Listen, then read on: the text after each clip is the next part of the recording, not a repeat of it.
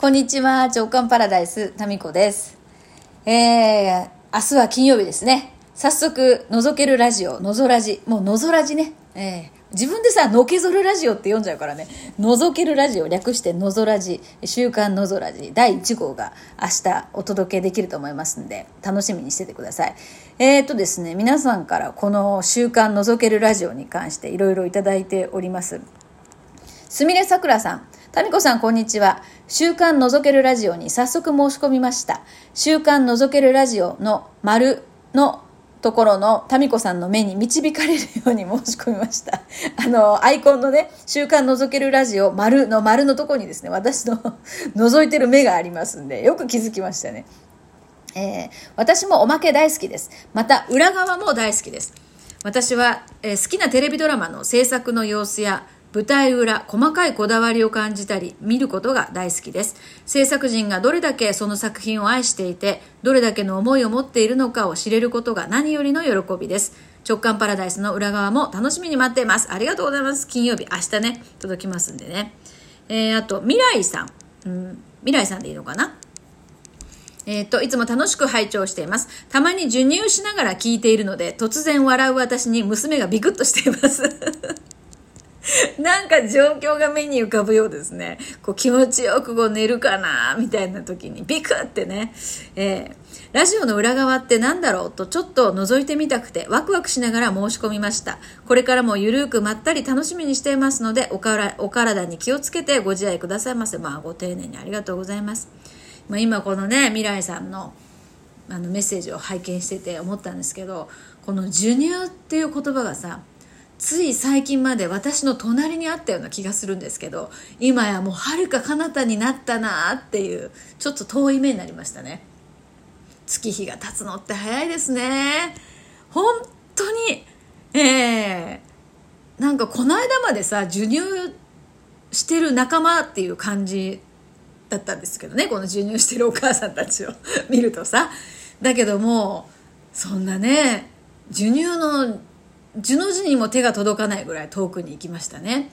本当に今50代のつい最近はもう10年一括りになってますから恐ろしいもんですね。えーまあ、このね授乳の時間っていうのはまあ、お母さんにとっても眠くなったりとかあなんかいろんなことやりたいなみたいなことをね思ったりまた好きなもの食べたいなとかねおっぱいあげてるとなかなかそういうふうなところもね暴飲暴食っていうのも難しかったりするので思いますけどでも振り返るとやっぱりねあの時間って本当宝物だったなって思う日がきっと来ますよ。私がね、高校の時にね、書いてた日記の一文にね、ちょっとね、微妙なこう言い回しは忘れちゃったんですけど、青春というのは、その輝きの中にいる時には、その眩しさに気がつかない。過ぎ去ってみて、その時間が輝いていたことに気がつくのだ、みたいな。昔から好きよね、こういうことに、なんていうの？なんかポエマーみたいな。ことを書いてあってね。そうだなと思うんですよ。だからこうそのすごい輝いてる時間とか楽しい時間ってその時にはね案外ねそれに気づかないんですよね。で過ぎ去ってみてあ光ってたんだっていうことに気づく。まあまたその気づいているその時もその時々の光の中にいるってことなんだと思うんですけど、うん、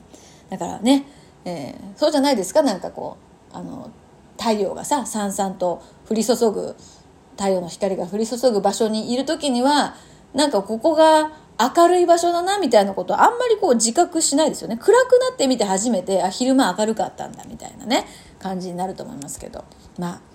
そういうことで、えー未来さんもですね、えーどうぞ授乳をお楽しみください。変だよね。だから授乳をお楽しみください。そんな授乳とお楽しみっていう言葉はくっつかないよね普通ね。まあそんなことでカニのまるちゃん。600回直感最高ありがとうございます。あとあのあれだ。なんか送ってくれたねあのお祝いの。なんて言うんだっけあれ。えっ、と差し入れ、差し入れ機能。差し入れ機能ありがとうございます。あとねあそうそうゆきさんからねこんなちょっとね、えー紹介したいなお便りいただきましたタミコさんこんばんはいつも楽しく拝聴させていただいてますおととい夜中にふと目が覚めた時にお金はあったらいいとは頭では分かっているけどお金にいまいち愛着、執着が湧かない私は、人間は何でお金を貯めるんだろうと思いながら、再び寝入ると、夢の中で民子さんに出会いました。出た。また出ちゃった。私は本当、リスナーさんたちの夢に出る確率結構高いよね。うん。続きね。その時、私はいつもためになる話や軽やかな気持ちになる話をしてくださってありがとうございます。感謝の気持ち、応援の気持ちも含めて、本当は JK 塾に入りたいのに、今はお金がなくて、と言いながら民子さんの目の前で泣いてしまう夢を見ました。目覚めてやっと気づきました。こういう時のためにお金貯めとくのかと。36歳にしてやっと気づく。気づくの遅いですよね、苦笑。その夢を見た直後に、覗けるラジオにの告知。これはまさに入るやつってことで、昨日早速登録させていただきました。文字数のためうまく収まりませんが、いつも本当に感謝です。わあ、ありがとうございます、ゆきさん。あの、のぞ、のぞけるラジオにね、お申し込みいただきまして。今ね、48名お申し込みいただいているので、その48名のうちのお一人なんですね。ありがとうございます。そうですか。なんかこの夢って、このゆきさんのね、お金の感覚を変える一つの何かきっかけなのかもしれないですね。うん。でね、こう、そうだな。